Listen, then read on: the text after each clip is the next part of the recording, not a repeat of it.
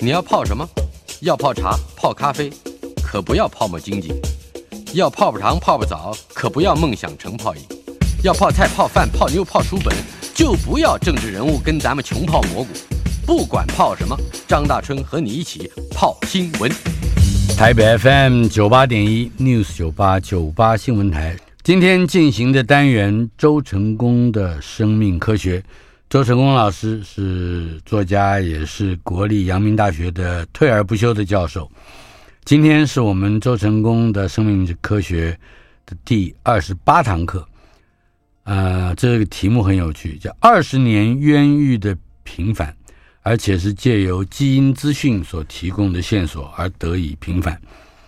呃，生命为什么如此神奇？这是周成功教授第十的十三堂探索之旅，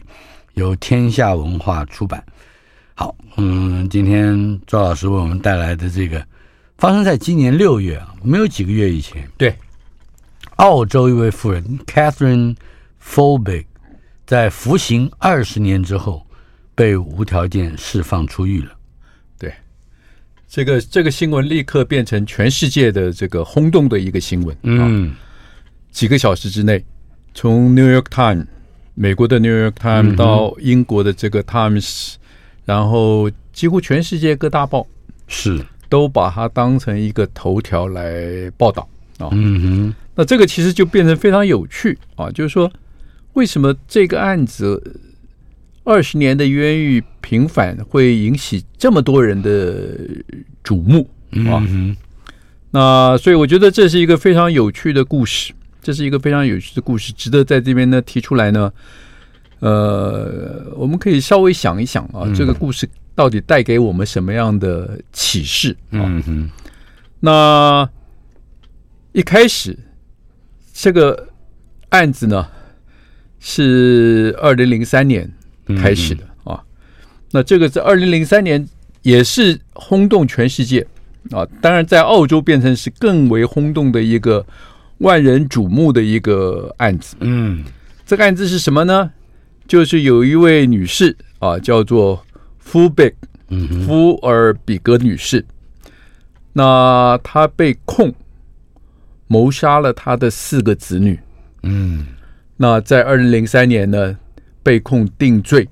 入监服役。杀人的事情是更早之前就陆续对发生，，因为嗯这个这个事情其实是要从一九八九年开始。是这位女士第一个男孩出生叫加勒啊，嗯哼这个男孩呢只活了十九天是就过世了。嗯哼那婴儿猝猝死症这个其实偶尔我们都会听到，所以是也不会不足为奇啊。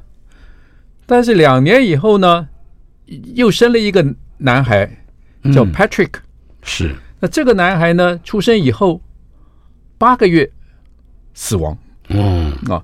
哎，那这个就就觉得有一点不幸哦，就是说，哎，这个连等于连续两个婴儿出生了，在出生之后死亡。一个十九天，一个八个月，，对，嗯哼那到了这个一九九三年呢，她又有一个呃生生产了一位女婴嗯啊、这次是女孩，叫 Sala 啊，嗯，Sala 出生以后十个月死亡。嗯那到了一九九九年呢，她的第四个女儿嗯哼叫 Laura Laura 出生，十八个月大死亡啊，所以所以这个等于就是说这一家，你好像是受到诅咒，嗯，连续十年里面有四个小孩出生是都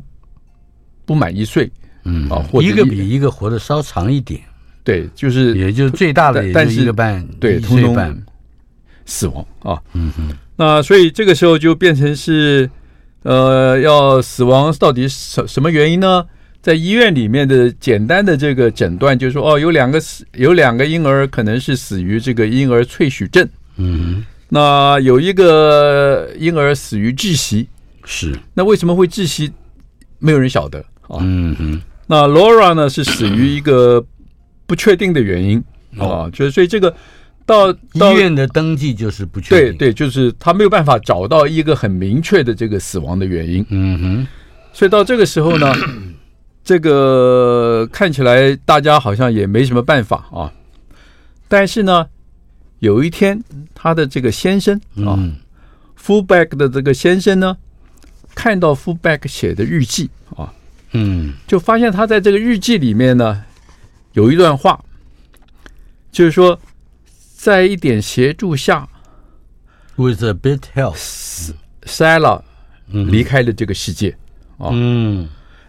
他先生看了这句话，就是非常震惊，就觉得这个在一点协助下代表的是什么意思？是不是这个妈妈呢，在加嗯非工常了对这个妈妈这个长期以来的这个忧郁呢，把这个小孩杀死了？于是这个先生就报警，嗯是把日记呢也就交给了警方，然后呢就开始了一个审判啊。那福贝克自己说，他日记上写的那个在一点协助，其实只是表示在他一个长期丧失子女的这个哀痛下，他希望塞拉的离去是有上帝的协助。嗯，也许有一种不经意的祷告，嗯对对对上他就是帝不要让就是他太痛苦。对，就是带就是这样的一种情况啊。但是呢，他的这些证词都没有被接纳。那在二零零三年的审判中间呢，检察官说：“哦，这我觉得这这个这个说法很有趣。”他说，检察官说呢，在同一个家庭中，猪会飞的可能性啊，嗯都比四个年幼的孩子在十年内死于自然原因来得大。嗯就是他他认为这个十年内四个小孩的死亡，死于自然原因的那个几率几乎是不可能嗯零啊、哦，几乎是零。然后同时呢，他又引用了这个英国的一位非常有名的这个小儿科医生，嗯哼叫这个 Roy ，Roy Meadow Meadow，啊、那 Meadow 有一个，他现在有人把它叫做 Meadow's Law 啊，就是等于一个定律。Meadow 说什么呢？他说，在一个家庭里啊，一个婴儿的死亡是悲剧，是 tragedy，嗯 tragedy 啊，两个婴儿同时在一个家庭呢死亡呢，嗯，那就是非常 suspicious，非常可疑了啊、可疑了，他说，如果有三个婴儿在同一个家庭里死亡，那一定就是谋杀，嗯除非有除非有非常明确的反证出现。就是检察官用这样的一种一种论论断，雄辩啊，这对，就是雄就辩是术说他一定是这个这个谋杀了这嗯他自己的四个小孩。那陪审团当然就同意了这个检察官的指控。那当时三十五岁的这个 f u l b a c k 呢，就被判罪是谋杀了他的四个小孩啊，嗯哼，判处三十年徒刑，而且非假释刑呢设在二十五年，就是二十五年不准假设，不准假假释释啊嗯 f u l b a c k 他从来没有认罪过，嗯，纵使他被判罪到了监狱呢，他都没有没有承认他犯过这样的罪嗯啊。哼那所以从二零零三年入狱，那这个事情看起来好像就怎么样，就尘埃落地，就是没有人再会没有人再会理会了了啊。他也就关起来了。那那这个经过了几年之后啊，嗯到了二零一一年，哎嗯，哼突然有一有一个小小的波澜出现啊，什么样的波澜呢？就是二零一一年，有一位法律学的学者嗯出了一本书啊，出了一本书。那这位法律的学者呢，Canliff 嗯啊，叫 Canliff， ，Emma Conley，对，Emma Canliff。那 Canliff 自己说呢，他在念博士班的时候呢，就对这个案子非常有兴趣。嗯所以他在这个二零零三年之后呢，他对这个案子就做了非常多的研究，是包括检方提出了什么样的证据，来证明，想要来证明说这个妈妈的确杀了小孩，嗯跟双方的这个辩论的这个言辞啊，他做了很多研究呢，最后在二零一一年呢，把他的研究呢写成一本书，啊，而且出版了啊。是，还有哦他他做了书八年的研究，对，书名呢就叫做《谋杀、医学和母性》。嗯，那在这个书里面呢，他就觉得这个在整个审判过程中间，检方提出的所有的证据跟论点，其实都是非常我们英文叫 superficial 啊，肤非浅常的，非常肤浅、表面的，嗯就没有一个真正很很确实的这个证据能够说服他这个妈妈真的是有罪。所以他的结论，书的结论就是说呢，这个 Fulbright 这位女士呢，她是一个被误判的受害者。嗯那当然呢，这个书出版，事实上也，我我我刚刚说这是造成了一个小小的波澜啊。嗯哼，那有的人对他这个书有兴趣，那所以在二零一三年的时候呢，这个康利夫呢就受就受邀在澳洲电视台第九频道有一个六十分钟，嗯哼啊，有个六十分钟呢就访问他。那他就在电视台上公开的说啊，他说检方犯了一个错误，嗯哼，一个妇女无辜的妇女呢被错误的定罪啊，是，但是这样在电视台说出来呢，也没有什么用嗯啊，没有没有，就是整个社会不太关心，不太关心这件事情。是，但是这个 f u b i k 的这个他的律师团呢，就觉得说，哎，这好像有人出来发声，也许有希望，就再做一个上诉了啊，再做一个上诉。所以这个律师团就另外找了病理学家重新去检验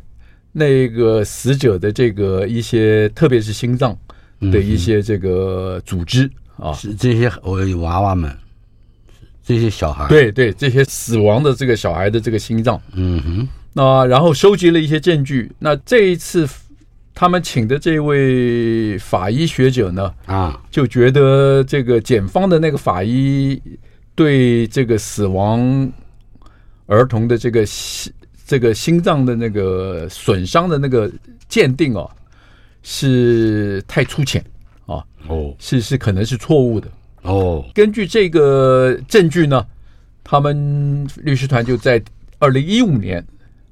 再提出重新审查，上上诉啊，嗯哼，要求就是请愿书，请愿希望这个这个政府能够再重新做司法审查。啊，二零一五年，三年过去了，二零一八了。什么事情都没有发生，呃，也没有准许呀再审啊。也也也也没有也没有、就没有发生任何事情。嗯 我说这是这个实在是， 2018了我觉得这个实在是我们似乎好像很很很常见这种，嗯哼就是官方对这个民间的这个请愿的这个反应啊。嗯哼，但是到了二零一八年的时候呢，出现了一个真正的转折。哦，这个转折是什么呢？这个转折还是要从二零一一年这本书的出版说起。嗯澳洲的公共电视台有一个非常有名的这个节目，叫做《澳大利亚的故事是》 （Australia Story） 啊。那这个 program 的这个制作人呢，嗯在二零一一年就看到了我们刚刚讲的这本书是《Murder Medicine and Motherhood》， motherhood 那他就觉得，哎，这个案子蛮有趣的，所以他就一直等于是持续追踪，然后呢，想到说，哎，这个也许是可以把它制作成一个专题啊，在这个澳大利亚的故事是这个 program 中间呢播放啊。那于是他当然他看了，就是说这个二零一五年的那个上诉的时候，律师团请了一位病理学家，嗯这个做了一些病理切片的检查，发现检方的这个所提出的这个病理死因的这个证据呢，可能是可能是错误的，或者是可能是不够不够的啊。嗯哼那他就自己就再另外请一个第三方的独立的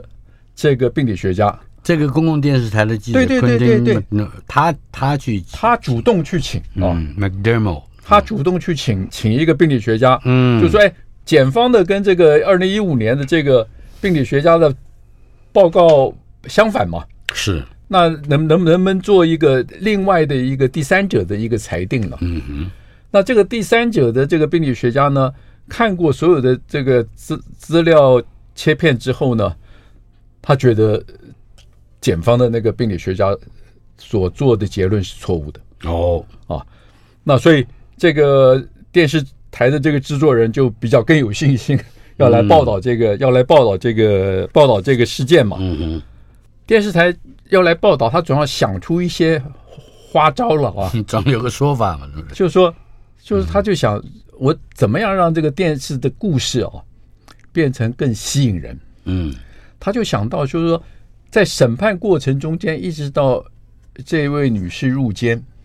这位女士没我们没有认罪听到她自己的声音，没有认罪没有人听过她自己的自述哦，自白自白啊、哦那他就觉得，我们说不定可以做一个专访，访问她。是这个时候夫被被关在监狱里嘛，所以他就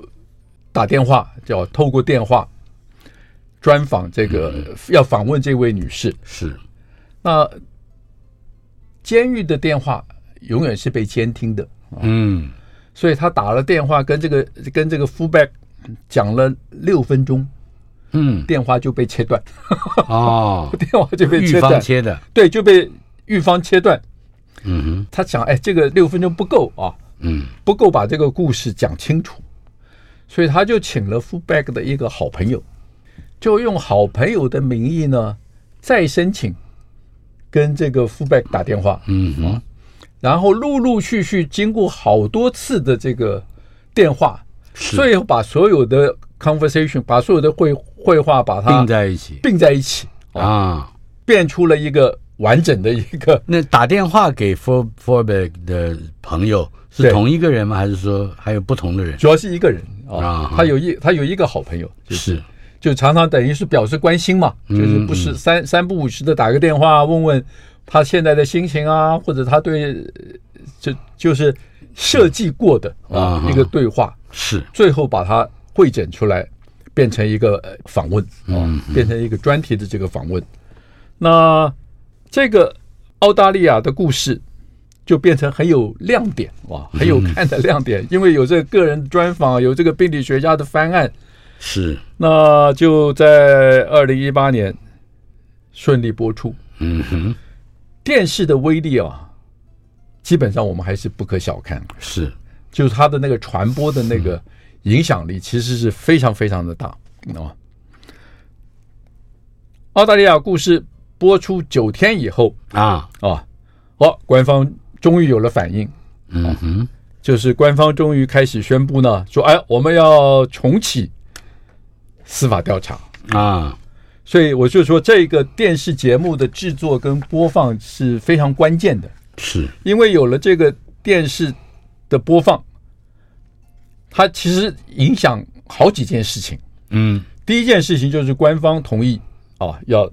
再重新重启调调查。查，嗯哼，另外呢，这个电视呢，这个电视的播放呢，引起了另外一个人的注意，哦，而那个人的注意呢，是整个事件最关键的重点。嗯哼，那个人是一位律师，是，那这但是这个律师呢，他在大学的时候呢，他学的是基因体啊啊，，基因体基医因学体啊，是学的是基因体医学，所以他对医学、对基因跟对医学的影响，他嗯在大学是主修这个。而且是得到非常优异的这个成绩啊！您说的是 Dave Wallace，对、Wallace 嗯啊，他是 honor degree，他是得到优等生的这 个、啊这个这个成绩哦。是，那 Wallace 看了这个节澳目大利亚的故事之后，哼他就觉得，哎，应该有办法澄清啊。嗯哼，那、他就一方面他就打电话给这个这个澳大利亚故事 （Australia Story） 的这个电视节目的这个制作人，嗯、说这个应该要需要继续追踪下去。同时，他就告诉那个制作人说，这个这个问题啊，我们如果从基因的观点来做进一步的检查的话，也许可以找到这个四个小孩死亡的原因嗯，啊，就是从要从基因的观点。是，那那问题是，一个律师，一个电视台的制作人，他怎么去从基因的观点来做这个检查呢？嗯那所以我说这个 Wallace 起来讲起来实在是很了不起，啊嗯他就有这种爱管闲事的这个这个这个这个习惯啊。哦是，他也有专业啊，他有专业最主要是有专但业，是然后他就第二天就打电话嗯给澳大利亚国立大学的一个做免疫基因学的免疫基因研究的一个女的女性的教授嗯哼啊，打电话给这个教授，然后试着说服这个教授呢来做这一方面的调查。嗯那这个教授当时就立刻就答应了，啊哈，所以后来他们就认为说这个 Wallace 的这个。急公好义啊，对，急公好义，他而且不断的嗯要很说服很努力啊，很努力的要说服这位教授，让他来参与这个这个这位教授叫做 Carola V Vinuesa 呀，这个 Vinuesa，他 这个他名字是一我都不太位会念遗传免疫专家， 遗遗传免疫啊，所以他也是做基因的。是那所以这位教授被说服，嗯哼那 Wallace 跟这位教授说，你第一件事情啊，你就先去看这个 Australia Story，看这个电视节看目，这个节目哦，那这个教授真的他就去看了这个电视节目。那看了电视节目以后，他基本上就几乎是完全被说服，嗯他应该要参与这个调查的工作。嗯哼那所以从基因观点怎么来切入？最重要的事情就要得到妈妈的那个 DNA。台北 FM 九八点一 News 九八九八新闻台，周成功的生命科学，这是第二十八堂课。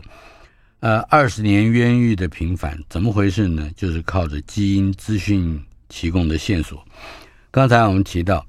有一位呃，这个在大学主修免疫基因组学的年轻律师，是律师，对叫做 Dave Wallace，急公好义。他找到了一位遗传免疫学家，叫做 Carola Vinuesa。呃，这两个人，嗯，写在互相鼓舞之下，呃，这 Carola 呢也立刻表示有兴趣来平反这个看起来像是冤狱的案子，杀婴案。好，那么刚才说最后说到了这个需要遗传免疫上面的证据，对，对，来知道到底那几个婴儿呃是死于什么原因，而不见得是这个母亲哦，就嗯下是的必须要手从 DNA 下手。嗯哼，那我觉得这个也很有趣。第一个，他要得到妈妈的 DNA。嗯，那妈妈现在监狱里，是，所以他必须要跟狱方沟通，嗯哼，说我能不能够用一个棉签啊，取得这个妈妈口腔里的一些细胞，嗯哼，就是他用一个棉签这样棉花棒嘛，对棉花棒在那个口腔里绕一圈，就有一些口我们口腔有一些细胞就会粘在那个嗯棉花棒上，是，那用这个棉花棒呢，就可以来抽这个细胞里面的 DNA 啊。嗯哼，那基本上狱方监狱同意，嗯他们可以做这件事情，所以就很顺利的就拿到了妈妈的 DNA。啊哈，好，下面这个就比较麻烦啊，四个婴儿嗯，去世的婴儿，他已经去世了，已经去世了十十几二十年了，十几二十年了啊。那这个时候怎么去取得他们的 DNA？嗯哼，那这个就就有一个公共卫生上面的一个过去的政策帮了大忙。哦，我们知道，出生婴儿嗯，有这个出生婴儿的这个疾病的筛检是，啊，这个在台湾也有，就是出生二十四小时之内，我们要取得婴儿的血，嗯然后呢，去测量这个血中间的一些，比如说酵素的含量啊，那来判定这个婴儿有没有得到一些遗传性的疾病啊啊，，这个叫遗传性疾病的出生婴儿的筛检。那大家想想看，出生婴儿怎么去抽血？嗯很难抽血嘛，啊，不容易，所以大家的一般的做法就是呢，用一个针在这个婴儿的这个脚跟，啊嗯脚跟上稍微刺一下，那刺一下的话，就会有那个血就会一滴会冒出来嘛，然后呢，用一片绿纸嗯哼去吸吸这个血，嗯好所以你就每一个婴儿呢就有一片绿纸。嗯上面有一个圆圈，那婴儿的那一滴血呢，就滴在这个圆圈上。是然后到了实验室，那实验室的工作人员呢，就会拿一个这个有点像剪刀那样子，就是打孔器了，嗯在那个滤纸上打个孔。嗯啊那那个带血的那一个打下来的那一个那一小片，非常完整的那个都是血，对，嗯那就从那个地方呢去做检验。哼啊，看看这个这个这个小孩有没有得到什么疾病啊？嗯哼那一片滤纸打孔器打了一次一个洞两个洞，那还有剩下的，嗯通常医院就会把这些滤纸呢把它保存起来，是摆在冰箱里，啊就是以备不时之需了。是那他们就回到医院去找这四个婴儿出生的时候，为了要做这种遗传遗传性疾病的这个检查，嗯打的得到的那个滤纸的血片的滤纸嗯哼或者滤纸的血片嗯哼，啊，那从那个地方再抽 DNA，他找的是那个是打下来的那个圆的不是打下来原本边就缘是拿去做做检验了嘛，啊，就是边缘剩下，来的啊，哦剩下来的剩下来还总会剩一些嘛，嗯哼，总会剩一些。是就从那个地方去取得这个四个死亡婴儿的这个血也液就是说，过去多少年来，每一个澳大利亚人都对留下了这样的小纸对，其片实，在台湾也是这样子。哦，我们我们在台湾很不早，能丢掉的，这个这个等于就在医院长期保存，就是在那个，所以通常医院就会有有有几个大的冰箱啊，是，就是把它做这个长期长期的保存。嗯哼，有了 DNA，那接下来就是做 DNA 的定序，是，看这个 DNA 上面的碱基序列的排列的顺序啊。那这个实验的结果一做完，嗯他们就立刻发现啊，在妈妈的 DNA 上面有一个非常重要的这个基因，叫做调钙蛋白，调钙调整的调，调调调整的调调钙蛋白。加纳美钙的钙，嗯这个这个基因呢，上面有一个突变，嗯这个突变呢是过去全世界没有人看过的嗯啊，只有这个妈妈有啊。然后在四个小孩里面，发现两个小孩，嗯哼，就是老三跟老四都是女儿，是，他们的基因都带了妈妈的这个突变嗯啊，调钙蛋白基因的突变。是，那于是大家就非常兴奋呢、就说是不是这个基因的突变造成这个婴儿的猝死，猝死？嗯哼，那就用这个证据呢，就向司法部门提出上诉。嗯啊，这是新的证据嘛，对新的市政，是那司法司法部门呢，稍微调查一下，就立刻把他们的上诉驳回。哦，这个里面当然就是有有有几个关键了啊。第一个关键就是说，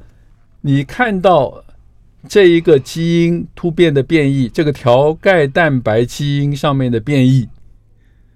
是不是真的可以造成嗯哼这个婴儿的死亡？你没有确实建立那个因果关系的证据嘛？嗯哼，那另外还有一个其实也也很重要，大家稍微其实想想一想，也许可以想到啊，嗯，妈妈带了一个基因的突变，是，这个基因的突变呢传给了两个女儿，嗯哼，但是另外两个儿子没有哦。嗯是，那你怎么解释这四个四个小孩、四个婴儿的死亡啊？嗯，所以司法部门嗯就把他们的上诉驳回。是，那驳回以后，当然就是接下来这位教授，我觉得也很锲而不舍啊，嗯哼，他就觉得他他应该就是应该要去找真正的科学的，嗯真正去找科学的证据，能够覆足以覆盖另外两个孩子或者说证明这个因基果因关的系突变嗯真的是会造成这个这个婴儿的死亡。哼，是，那但是他自己又不是做这方面的研究啊，他不是做这个调钙蛋白啊，的研究，是，啊，所以他就找了全世界做调钙蛋白研究最权威的一位科学家，嗯，是在丹麦，嗯，同时他又找了呢，在意大利有一个做这个心律不整的这个遗传性疾病的一位专家，就找了好几位专家，嗯哼，就形成了一个国际的团队，就是说我们要来研究啊，要来研究这个基因的突变到底对这个心脏病、嗯哼，对心脏的正常运作有没有任何影响了？所以他们得开启一个研究，就是调钙蛋白对在细胞里面，比如说过去怎么研究调钙蛋白都是在细胞里的研究嘛，嗯哼，但这个这一个调钙蛋白这一个，因为这个基因突变过去没看过。那这个基因突变到底会不会影响心脏的运作？嗯啊，这个不知道，所以就开始一个系列的一个完整的研究。啊，那这个完整的研究怎么研究呢？啊，第一个就是说，你就是我们要去去把这个基因上面发生突变的这个蛋白啊，先要把蛋白做出来嗯啊，哼，要把这个蛋白做出来。那蛋白做出来以后，再来问说这个蛋白在心脏细胞里会影响哪一些特定的功能嗯啊哼，特定的功能。那这个调钙蛋白是非常重要的一个蛋白，嗯它的作用是什么呢？它在细胞里的作用啊，就是去跟细胞里的钙离子结合。是，那结合了以后呢，因为细胞里的钙离子基本上是要反映一些这个生理状态，让细胞做出调控嗯嗯啊、那钙离子不会直接去调控这些细胞的各种功能，它就是要跟这个调钙蛋白结合了以后，嗯透过这个调钙蛋白去跟细胞里的不同的其他的蛋白或者酵互素动啊，哦，去影响它们的功能啊。那过去已经知道这个调钙蛋白在心脏里面，嗯在心脏细胞里面呢，它有一个很重要的功能，就是它会跟心脏里面两个负责输送钙离子的这个通道啊，有关啊。那这个地方当当然我们就也许要稍微说明一下，钙离子是心脏会跳动最重要的一个哦，这个是启动的这这个原因了元素啊嗯，就是说等于是我们现在有一个讯号来到心脏的肌肉，嗯就这个时候呢，这个心脏肌肉这个钙离子通道就会打开，外面的钙离子就大量的跑进来哼，，嗯哼，那钙离子就会跟心脏肌肉上面的这个酵素啦，或者是蛋白，肌肉蛋嗯肌肉蛋白肌啊肉蛋白，结合，那肌肉蛋白就会收缩嗯哼，啊，所以心脏的收缩是这样子，就它就变成帮谱了。对，就是稍后片刻，马上回来。台北 FM 九八点一 News 九八九八新闻台第二十八堂周成功老师的《生命为何如此神奇》这个课程，我们的主题是二十年冤狱的平反。刚才提到了一位 Carola，嗯，这个 Vinuesa 这位教授，组织了一个跨国的一个国际的团队，嗯他们都都是 DNA 方面有专家是吧？还有医学的专家，等于是重新做开启了一个实验。就是要问，当这个调钙蛋白这个位置上发生了一个突变，嗯，对调钙蛋白的功能到底会有什么样的影响？是，那我们刚刚讲过，说调钙蛋白顾名思义，它要跟钙离子结合嘛。嗯那结果第一个生化生化的研究就发现呢，哎，这个调钙蛋白带了这个基因突变之后呢，它跟钙离子结合的能力就下降了，嗯就对钙离子就没有那么没有那么敏感，就是检查钙离子浓度啊，嗯哼，本来它的亲和力很高，所以里面只要有一点点钙离子，它就可以，钙离子就跟会跟它结合，啊它就会把这个讯号告诉这个钙离子通道。嗯哼，但是呢，它跟钙离子的亲和力下降了，嗯所以这个时候呢，它就没有办法正确反映出细胞里面钙离子的浓度。是，那所以这个时候自然就会造成这个心脏收缩、放松、嗯哼，收缩、放松这种心脏跳动的这个规律性。因为我们刚刚讲钙离子一开始进来的时候，心脏呃收缩，对不对？嗯心脏收缩以后呢，就是要靠着这个调钙蛋白呢，把两个离子通道关起来，嗯关起来，然后再慢慢的把这个里面的钙离子排掉。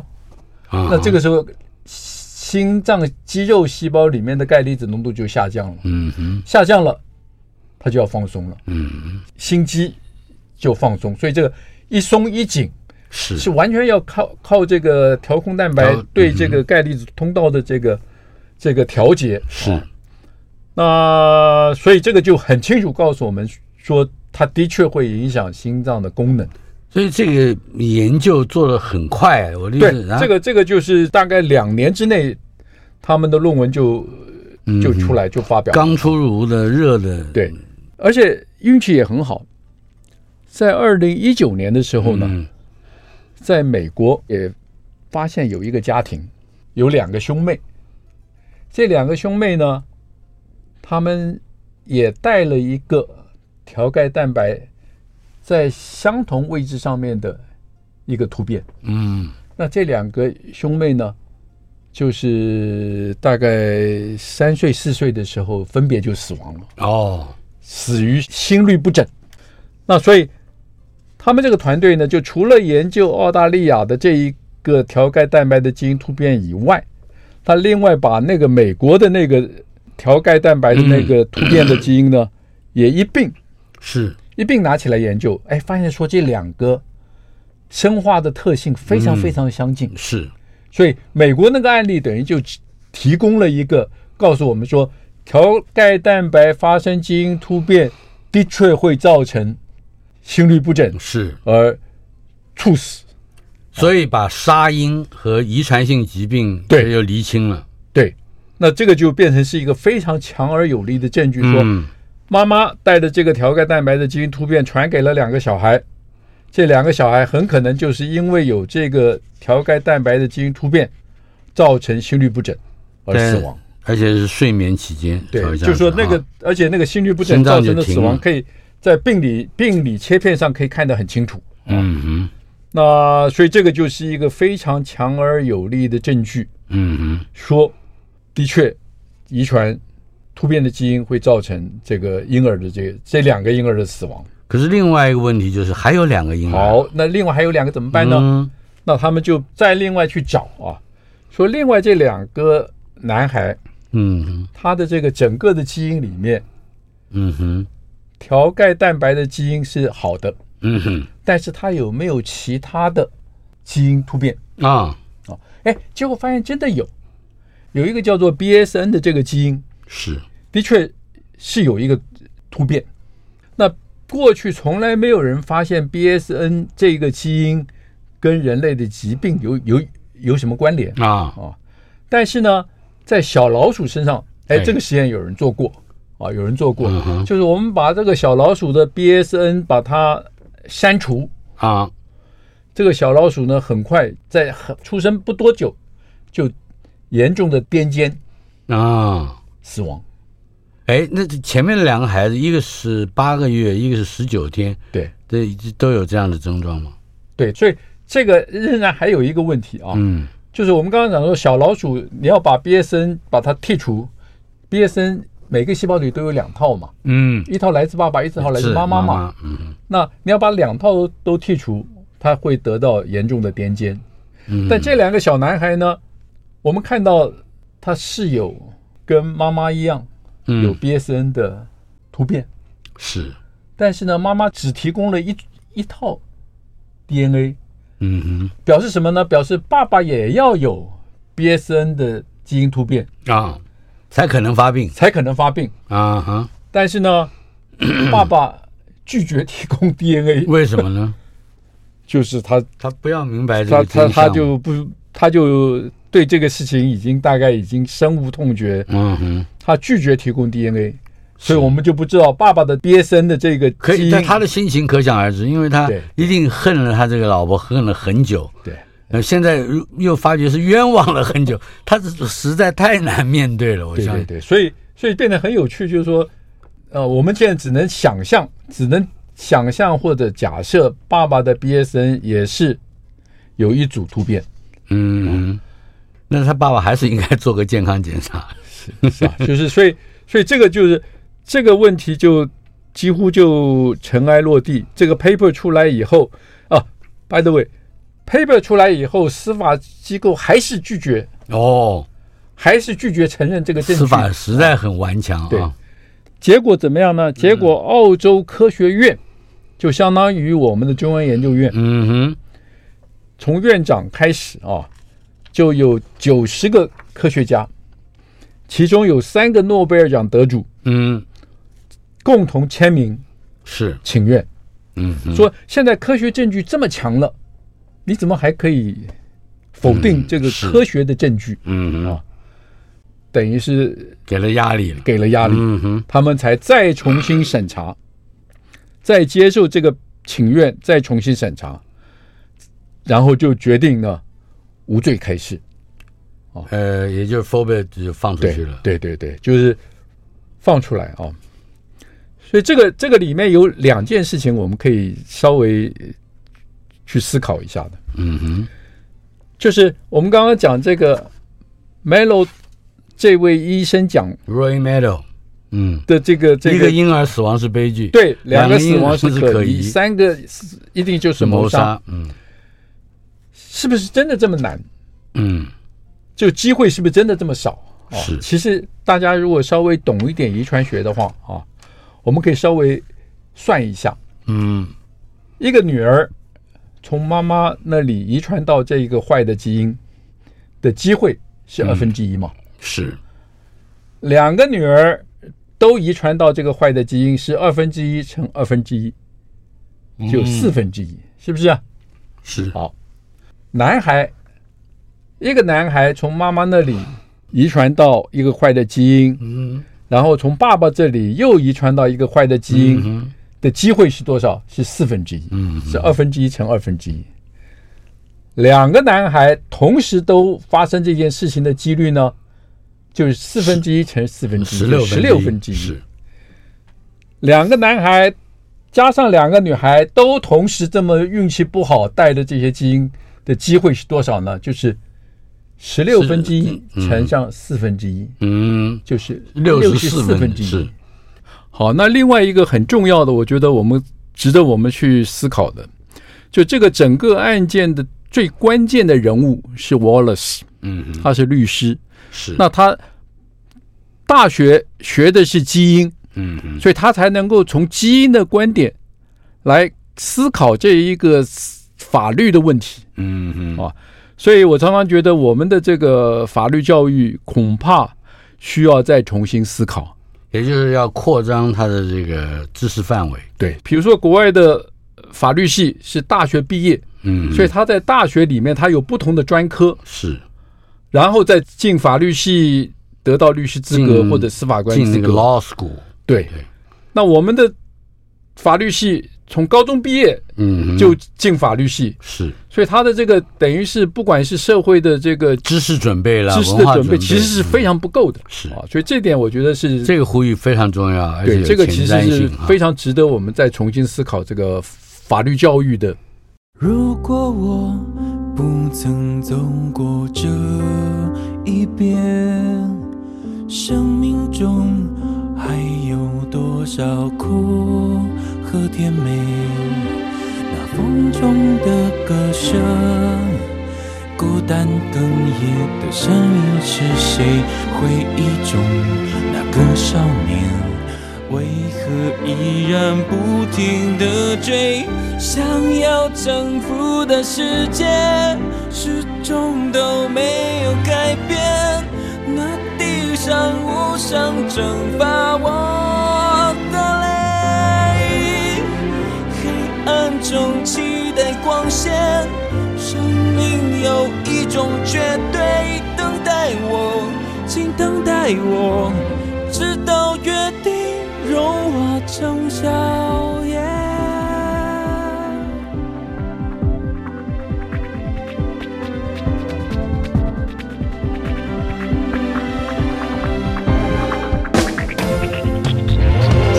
那生命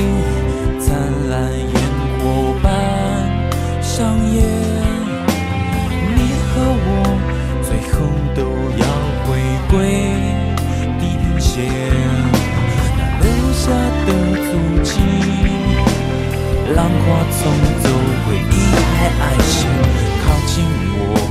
再拥抱我，请不要让我。